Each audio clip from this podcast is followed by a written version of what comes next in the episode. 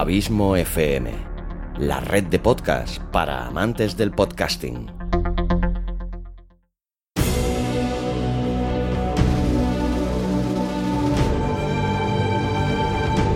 Una producción de Abismo FM, creada para todos aquellos que quieren disfrutar de su tiempo libre escuchando grandes historias.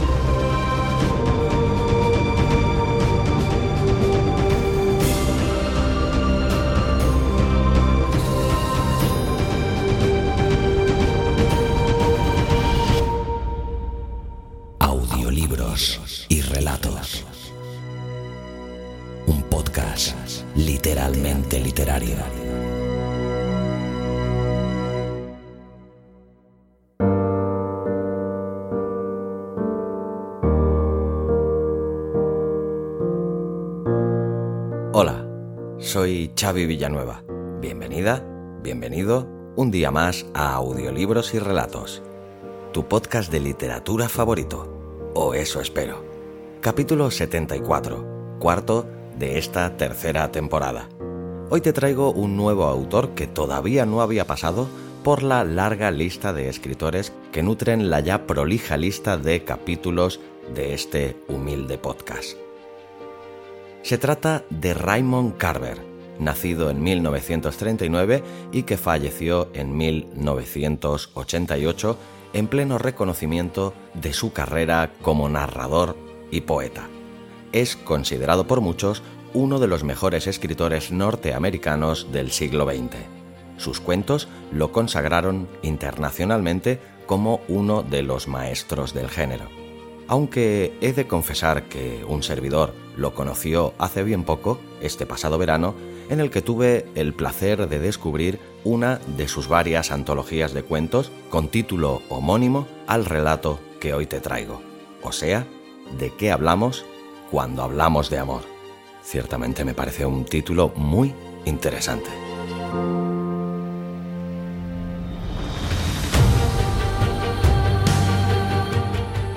En ¿De qué hablamos cuando hablamos de amor? vemos que lo que se puede sentir por un amante también es amor. Que el sentimiento de un chico por una chica que le podría llevar a cometer locuras atroces con tal de tenerla también es amor. Y que el marido que pega a su esposa se resguarda en la excusa de que la ama.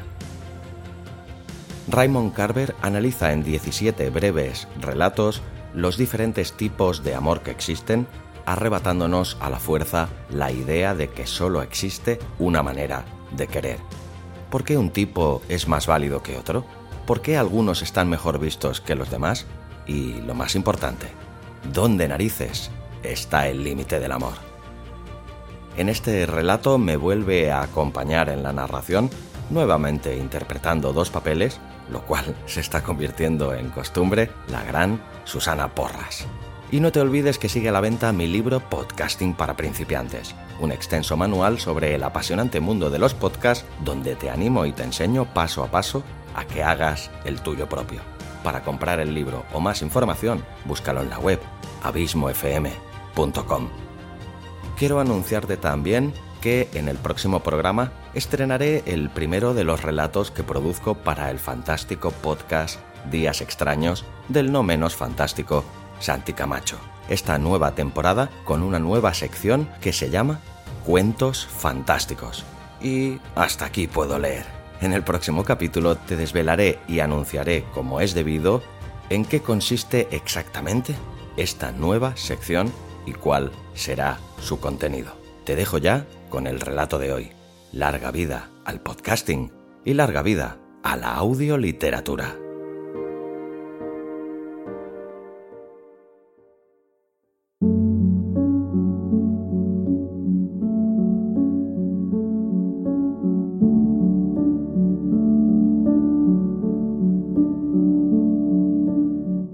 ¿De qué hablamos cuando hablamos de amor?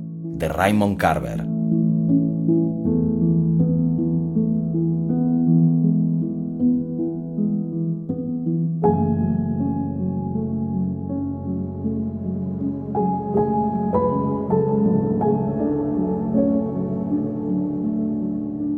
Estaba hablando mi amigo Mel McGuinness. Mel McGuinness es cardiólogo y eso le da a veces derecho a hacerlo. Estábamos los cuatro sentados a la mesa de la cocina de su casa, bebiendo ginebra. El sol, que entraba por el ventanal de detrás del fregadero, inundaba la cocina. Estábamos Mel y yo, y su segunda mujer, Teresa, la llamábamos Terry, y Laura, mi mujer. Entonces vivíamos en Alburquerque, pero todos éramos de otra parte. Había un cubo con hielo encima de la mesa, la ginebra y la tónica circulaban sin parar y surgió no sé cómo el tema del amor. Mel opinaba que el verdadero amor no era otra cosa que el amor espiritual. Dijo que se había pasado cinco años en un seminario antes de salirse para estudiar medicina. Dijo que aún recordaba aquellos años del seminario como los más importantes de su vida. Terry dijo que el hombre con quien vivía antes de vivir con Mel la quería tanto que había intentado matarla. Luego continuó. Una noche me dio una paliza, me arrastró por toda la sala tirando de mis tobillos y me decía una y otra vez Te quiero, te quiero, zorra. y mi cabeza no paraba de golpear contra las cosas. Terry nos miró. ¿Qué se puede hacer con un amor así? Era una mujer de huesos finos y cara bonita, ojos oscuros y una melena castaña que le caía por la espalda. Le gustaban los collares de turquesas y los pendientes largos.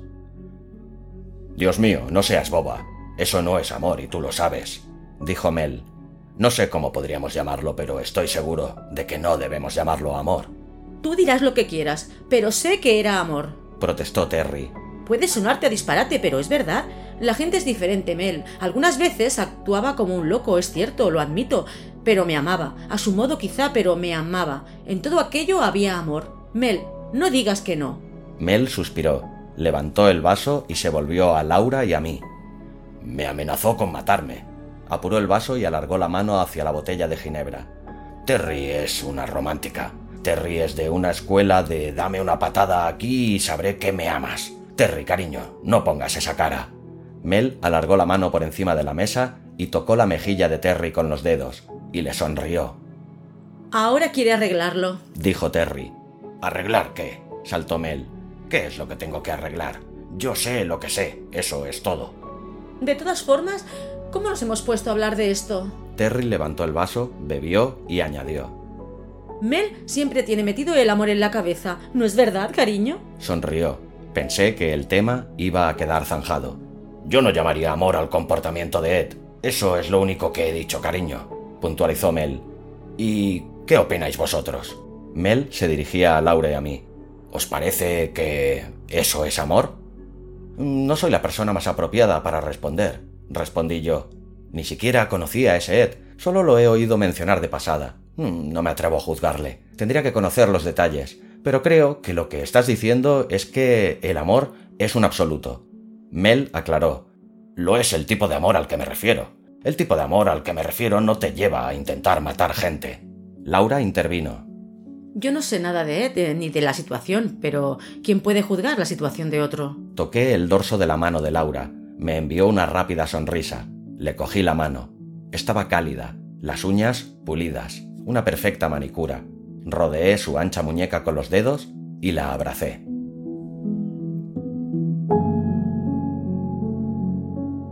Cuando me fui, se tomó un matarratas, explicó Terry. Se apretó los brazos con las manos.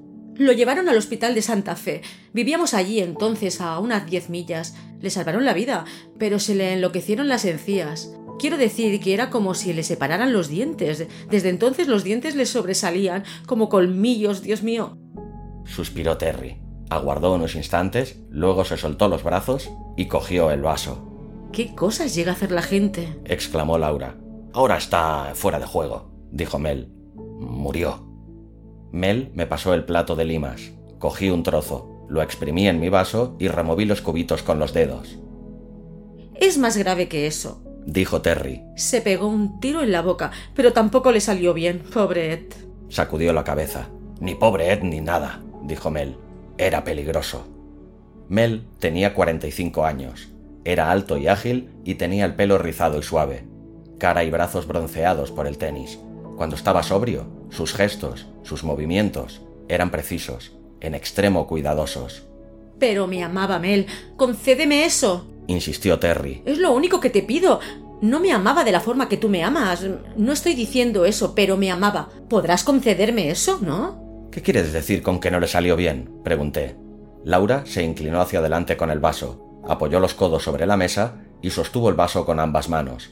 Miró a Mel y luego a Terry, y aguardó con expresión de perplejidad en su cara franca, como si se asombrara de que tales cosas les pudieran suceder a los amigos.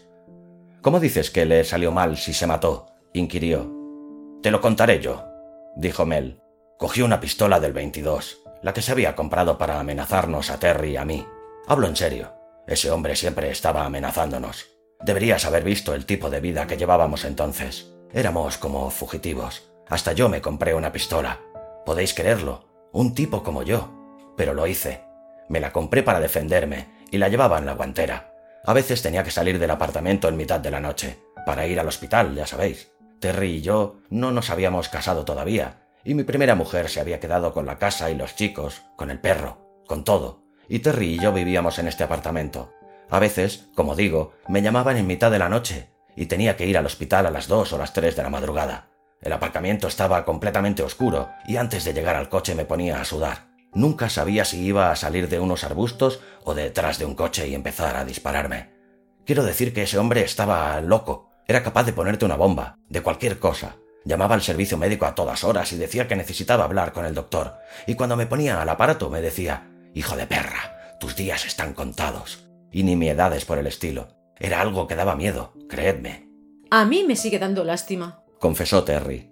Parece una pesadilla, dijo Laura. Pero, ¿qué sucedió exactamente después de que se pegara el tiro? Laura es secretaria jurídica. Nos habíamos conocido en el campo profesional, y antes de que nos diéramos cuenta éramos novios. Tiene 35 años, tres menos que yo. Además de estar enamorados, nos gustamos y disfrutamos de nuestra mutua compañía. Es una mujer con la que es fácil llevarse bien. ¿Qué sucedió? insistió Laura. Mel explicó. Se pegó un tiro en la boca en su cuarto. Alguien oyó el disparo y avisó al gerente. Entraron con una llave maestra y vieron lo que pasaba y llamaron una ambulancia. Coincidió que yo estaba allí cuando lo llevaron, pero su estado era irreversible. Vivió tres días. La cabeza se le hinchó, se le puso de tamaño doble al de una cabeza normal. Nunca había visto nada semejante y espero no volver a verlo. Terry, al enterarse, quiso ir al hospital para estar con él. Reñimos por culpa de eso. Yo opinaba que no debía verlo en aquel estado, pensaba que no debía verlo, y sigo pensando lo mismo. ¿Quién se salió con la suya? dijo Laura. Yo estaba con él en su habitación cuando murió. Precisó Terry. No recuperó el conocimiento en ningún momento, pero me quedé con él. No tenía a nadie más. Era peligroso, dijo Mel. Si quieres llamarlo amor, allá tú. Era amor, repitió Terry. Ya sé que era un amor anormal para la mayoría de la gente, pero estaba dispuesto a morir por su amor. Murió por él. Pues para mí eso no es amor, puedes estar segura, dijo Mel. Lo que quiero decir es que nadie sabe por qué lo hizo. He visto muchos suicidas y, en mi opinión, nadie ha sabido nunca por qué lo hicieron. Mel se puso las manos en la nuca e inclinó la silla hacia atrás. No me interesa ese tipo de amor, declaró. Si para ti eso es amor, allá tú. Terry explicó. Estábamos asustados. Mel incluso hizo testamento y escribió a su hermano, que había sido boina verde y vivía en California, diciéndole a quién debía buscar si algo le sucedía. Terry bebió de su vaso. Prosiguió. Pero Mel tiene razón. Vivíamos como fugitivos. Teníamos miedo. Mel tenía miedo. ¿Verdad, cariño? Yo, llegado cierto momento, hasta llamé a la policía, pero no sirvió de nada. Me aseguraron que no podía actuar mientras Ed no hiciera algo concreto. ¿No tiene gracia? dijo Terry. Se sirvió lo que quedaba de ginebra y agitó la botella. Mel se levantó y fue al aparador. Sacó otra botella. Bien, Nick y yo sabemos lo que es amor, dijo Laura. Para nosotros, por lo menos. Laura me dio un golpecito en la rodilla con la suya. Se supone que ahora debes decir algo, insinuó, y se volvió hacia mí sonriendo. A modo de respuesta cogí la mano de Laura y me la llevé a los labios. La besé con gran fruición y vehemencia. Todos mostraron su regocijo. Somos afortunados, declaré. Eh, chicos, exclamó Terry. Dejadlo, me estáis poniendo mala. Aún seguís en la luna de miel, santo Dios. Aún seguís alelados. ¿Será posible? Pero ya veréis. ¿Cuánto tiempo lleváis juntos? ¿Cuánto tiempo hace? ¿Un año? ¿Más de un año? Un año y medio.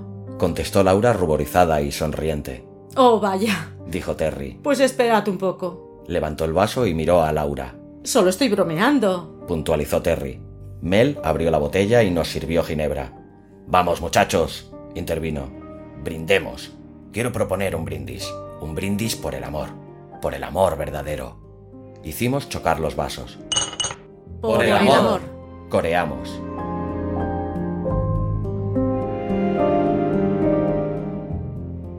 Fuera, en el patio, empezó a ladrar uno de los perros. Las hojas del álamo temblón que pendían al otro lado de la ventana golpeaban tenuemente el cristal. El sol de la tarde era como una presencia en la cocina, la ancha luz de la calma y la generosidad. Podríamos haber estado en cualquier otro lugar, en algún lugar encantado. Volvimos a alzar los vasos y nos sonreímos unos a otros como niños que han pactado algo prohibido. Voy a explicaros lo que es el amor verdadero, dijo Mel. Voy a poneros un buen ejemplo. Luego podréis sacar vuestras propias conclusiones. Se sirvió ginebra, añadió un cubito de hielo y una rodajita de lima. Esperamos, bebimos a pequeños sorbos. Laura y yo volvimos a juntar nuestras rodillas. Le puse una mano en el cálido muslo y la dejé allí encima. ¿Qué es lo que cualquiera de nosotros sabe realmente del amor? dijo Mel. Creo que en el amor no somos más que principiantes. Decimos que nos amamos y nos amamos, no lo dudo. Yo amo a Terry y Terry me ama a mí. Y también vosotros os amáis. Ya sabéis a qué tipo de amor me refiero ahora. Al amor físico, ese impulso que te arrastra hacia alguien concreto, y al amor que inspira el ser de la otra persona, la esencia de esa persona, podríamos decir. El amor carnal y, bueno, digamos el amor sentimental, ese cuidado cotidiano para con la otra persona. Pero a veces me resulta difícil explicarme el hecho de que también debí de amar a mi primera mujer. Pero la amé, sé que la amé. Así que supongo que soy como Terry a este respecto, como Terry y Ed. Se quedó pensando en ello y luego continuó. Hubo un tiempo en que creí que amaba a mi exmujer más que a la propia vida, pero ahora la aborrezco, de verdad. ¿Cómo se explica eso? ¿Qué ha sido de aquel amor? ¿Qué ha sido de él? Eso es lo que quisiera yo saber. Me gustaría que alguien pudiera decírmelo. Ahí tenemos a Ed. De acuerdo, otra vez Ed. Ama tanto a Terry que trata de matarla y acaba matándose a sí mismo. Cayó y bebió un trago de ginebra. Vosotros lleváis juntos 18 meses y os amáis. Se os nota en todo, rebosáis amor. Pero los dos habéis amado a otra gente antes de encontraros. Los dos habéis estado casados antes, igual que nosotros. Y probablemente habréis amado a otras personas antes de vuestro primer matrimonio. Terry y yo llevamos juntos cinco años y casados cuatro. Y lo terrible, lo terrible aunque también lo bueno, la gracia salvadora podríamos decir, es que si algo nos pasara a alguno de nosotros, perdonadme que lo diga, si algo nos pasara alguno de nosotros mañana, creo que el otro, la otra persona, lo pasaría mal una temporada, ¿entendéis? Pero luego, el que sobreviviese, saldría y volvería a amar, tendría a alguien muy pronto. Y todo esto, todo el amor del que hablamos no sería sino un recuerdo. Y puede que ni siquiera un recuerdo. ¿Me equivoco? ¿Estoy desbarrando? Porque quiero que me corrijáis si no estoy en lo cierto. Quiero saber, porque no sé nada, ¿entendéis? Y soy el primero en admitirlo. Mel, por el amor de Dios. Intervino Terry, se inclinó hacia él y le tomó de la muñeca. Ya la has cogido, cariño. ¿Estás borracho? Cariño, solo estoy hablando, protestó Mel. ¿Vale? No necesito estar borracho para decir lo que pienso. Estamos hablando, ¿no es eso?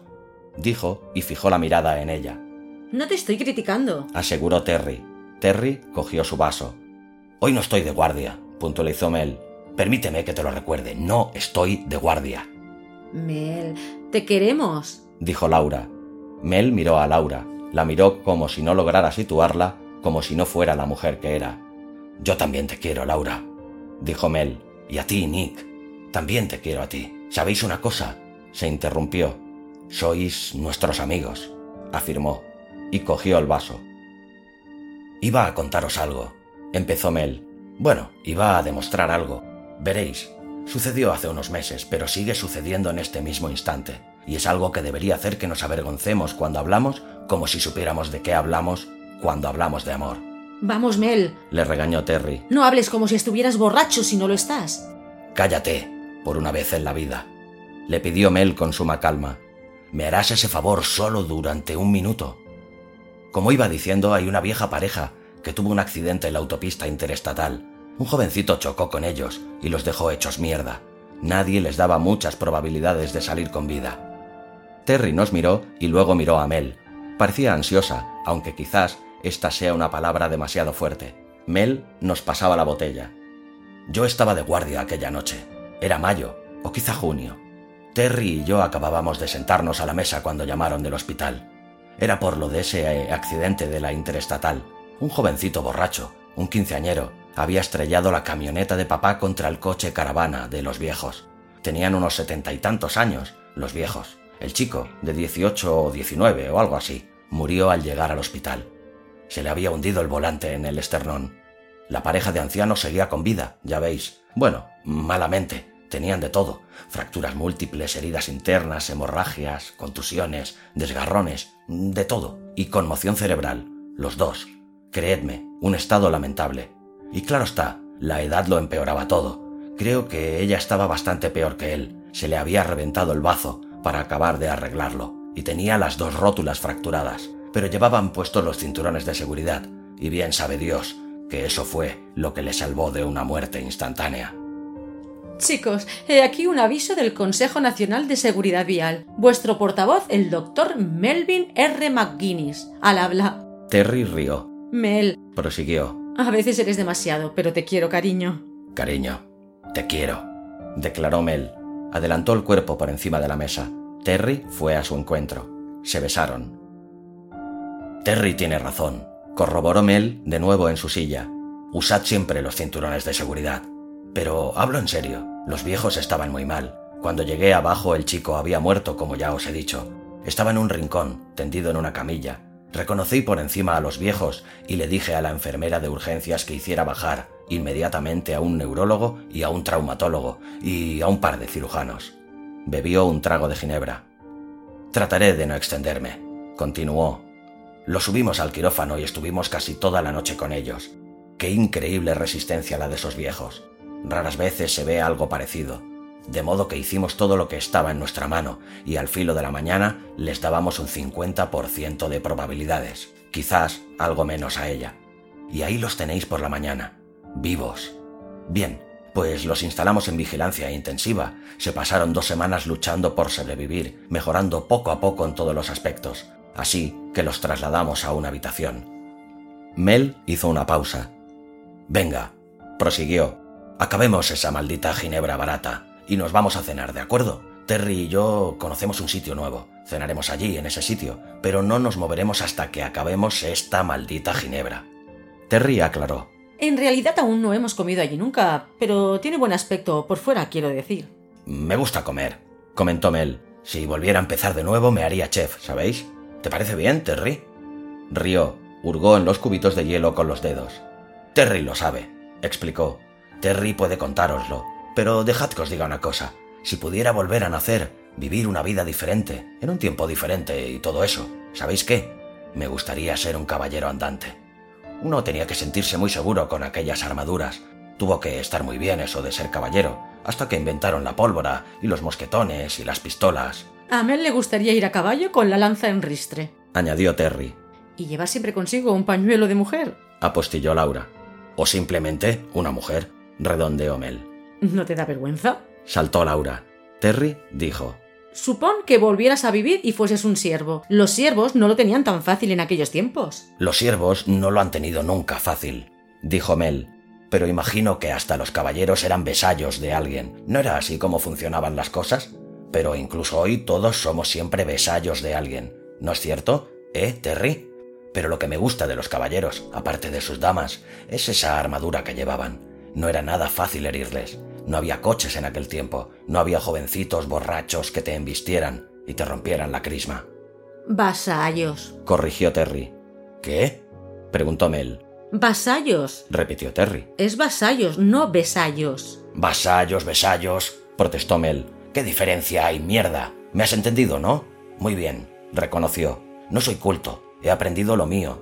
Soy cirujano del corazón. Perfecto, pero no soy más que un mecánico. Voy y me meto por allí y arreglo cosas. Mierda. La modestia no te sienta bien, dijo Terry. No es más que un humilde matasanos, intervine yo. A veces, Mel, los caballeros se asfixiaban dentro de aquellas armaduras. Sufrían incluso ataques al corazón si las armaduras se calentaban en exceso o si ellos estaban demasiado cansados y desfallecidos. He leído en alguna parte que a veces se caían del caballo y no podían levantarse, porque el cansancio les impedía mantenerse en pie con toda aquella armadura encima, y a veces los pisoteaban sus propios caballos. Terrible, exclamó Mel. Es terrible, Nicky. Los imagino tendidos en el suelo, a la espera de que apareciera alguien y los convirtiera en pinchos morunos. Algún besallo como ellos, dijo Terry. Exacto, apoyó Mel. Aparecería algún besallo y atravesaría a los muy bastardos en nombre del amor o en nombre de la jodida causa por la que lucharan en aquellos tiempos. Las mismas por las que luchamos hoy en día, dijo Terry. Laura sentenció. Nada ha cambiado. Las mejillas de Laura seguían subidas de color. Sus ojos brillaban. Se llevó el vaso a los labios. Mel se sirvió otra copa. Miró la etiqueta detenidamente como si estudiara la larga hilera de números. Luego dejó la botella sobre la mesa, con lentitud, y alargó la mano despacio hacia el agua tónica. ¿Qué pasó con la pareja de ancianos? Quiso saber Laura. No has acabado de contar la historia. Laura tenía dificultades para encender su cigarrillo. Las cerillas se le apagaban una y otra vez. La luz del sol, dentro de la cocina, era ahora diferente. Cambiaba, se hacía más tenue. Pero las hojas del otro lado de la ventana seguían trémulas, y me puse a mirar las formas que dibujaban en los cristales y en el tablero de fórmica. No eran formas iguales, claro está. ¿Qué pasó con los viejos? pregunté. Más viejos pero más sabios, comentó Terry. Mel la miró con fijeza. Terry prosiguió. Sigue con la historia, cariño. Era una broma. ¿Qué pasó? Terry, a veces... empezó Mel. Mel, por favor. Le interrumpió Terry. No seas tan serio siempre, cariño. No soportas una broma. ¿Dónde está la broma? inquirió Mel. Mantuvo el vaso en la mano y miró fijo a su mujer. ¿Qué pasó? insistió Laura. Mel clavó la mirada en Laura. Dijo, Laura, si no tuviera a Terry y si no la amara tanto, y si Nick no fuera mi mejor amigo, me enamoraría de ti y te raptaría. Cuéntanos la historia, le instó Terry. Y luego nos vamos a ese restaurante nuevo, ¿de acuerdo? De acuerdo, dijo Mel. Eh, ¿Dónde estaba? Se quedó mirando la mesa, luego siguió con la historia. Iba a verlos a los dos todos los días, y hasta dos veces al día cuando tenía que quedarme a visitar a otros enfermos. Escayolas y vendajes, de la cabeza a los pies, ambos. Ya sabéis, lo habéis visto en las películas. Ese era el aspecto que tenían, igual que en las películas. Solo unos agujeritos para los ojos y para la nariz y para la boca, y ella, para colmo, con las piernas en alto. Bien, eh, pues el marido estaba deprimido la mayor parte del tiempo, incluso después de enterarse de que su mujer saldría de aquella. Seguía muy deprimido. Pero no por el accidente. Me refiero a que el accidente era una cosa, sí, pero no lo era todo. Yo me acercaba al agujero de su boca y él me decía que no, que no era por el accidente exactamente, sino porque no podía verla por los agujeros de los ojos. Decía que era eso lo que le hacía sentirse así de mal. ¿Os lo imagináis? Podéis creerme, al hombre le rompía el corazón no poder volver la maldita cabeza para ver a su maldita esposa.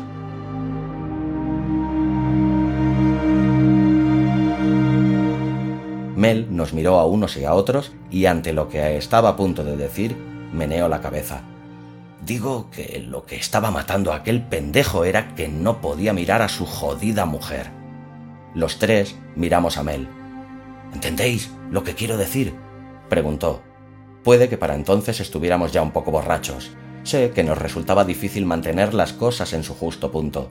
La luz abandonaba ya la cocina se retiraba a través de la ventana hacia el lugar de donde había venido, y sin embargo, nadie hizo el más mínimo ademán de levantarse para encender la luz de encima de nuestras cabezas.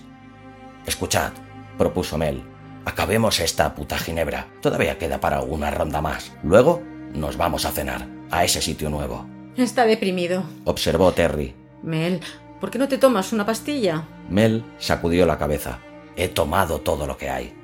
A todos nos hace falta una pastilla de vez en cuando, dije. Hay gente que las necesita desde que nace, comentó Terry. Frotaba con el dedo algo que había encima de la mesa. Luego dejó de hacerlo. Creo que me apetece llamar a mis hijos, dijo Mel. Eh, ¿Os importa? Voy a llamar a mis hijos. Terry le avisó. ¿Y si Marjorie contesta el teléfono? ¿Eh, chicos? ¿Os hemos hablado de Marjorie? Cariño, sabes muy bien que no quieres hablar con Marjorie. Te hará sentirte peor. No quiero hablar con Marjorie, reconoció Mel, pero quiero hablar con mis hijos. No pasa un día sin que Mel diga que tiene ganas de que su exmujer vuelva a casarse o de que se muera, explicó Terry. En primer lugar, afirmó, Nos está arruinando. Mel dice que si no se casa es solo para fastidiarle. Tiene un novio que vive con ella y con los niños, así que Mel mantiene también al novio. Marjorie es alérgica a las abejas, contó Mel. Cuando no rezo para que vuelva a casarse, rezo para que se le eche encima un maldito enjambre de abejas y la mate a aguijonazos. ¡Qué vergüenza! dijo Laura. Bzzz, susurró Mel, convirtiendo sus dedos en abejas y haciéndolas zumbar en dirección a la garganta de Terry. Después dejó caer las manos a ambos lados. Es perversa, dijo Mel. A veces se me ocurre ir a su casa vestido de apicultor, ya sabes, esa especie de yelmo con la plancha que te tapa la cara, los grandes guantes y el traje acolchado. Llamo a la puerta y suelto el enjambre dentro de la casa, pero antes tendría que asegurarme de que no estuvieran los chicos, por supuesto. Cruzó las piernas. Le llevó su tiempo hacerlo. Luego puso ambos pies en el suelo y se inclinó hacia adelante, con los codos sobre la mesa y la barbilla en el hueco de las manos. Puede que no llame a mis hijos. Puede que no fuera tan buena idea. Puede que lo que hagamos sea irnos a cenar, ¿os parece? A mí me parece bien, asentí. ¿Comer o no comer? ¿O seguir bebiendo? Yo podría seguir hasta que anochezca. ¿Qué quieres decir, cariño? preguntó Laura. Exactamente lo que he dicho, respondí. ¿Que podría seguir? Eso es todo lo que he dicho. Pues yo comería algo, confesó Laura. Creo que no he tenido tanta hambre en mi vida. ¿Hay algo para picar? Sacaré queso y galletas, dijo Terry. Pero Terry siguió sentada. No se levantó ni trajo nada. Mel volcó su vaso, lo derramó sobre la mesa. Se acabó la ginebra, anunció. ¿Y ahora qué? dijo Terry. Oía los latidos de mi corazón, oía el corazón de los demás, oía el ruido humano que hacíamos allí sentados, sin movernos, ninguno lo más mínimo, ni siquiera cuando la cocina quedó a oscuras.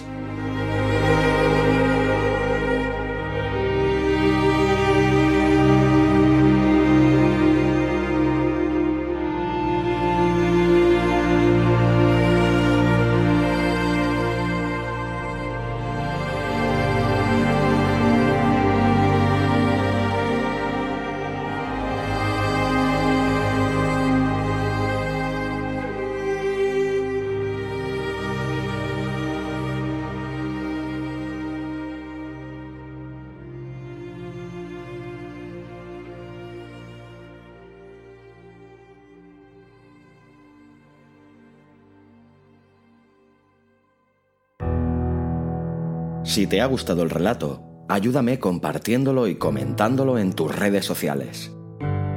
Me encontrarás tanto en Facebook como en Twitter como Abismo FM. Para comentarios y sugerencias también puedes escribirme en la página de contacto de la web abismofm.com. Y si realmente te gusta este podcast, no dudes en suscribirte a él, sea cual sea la plataforma desde la que lo escuchas. Es totalmente gratuito. Puedes escucharlo también desde Spotify. Hasta la semana que viene.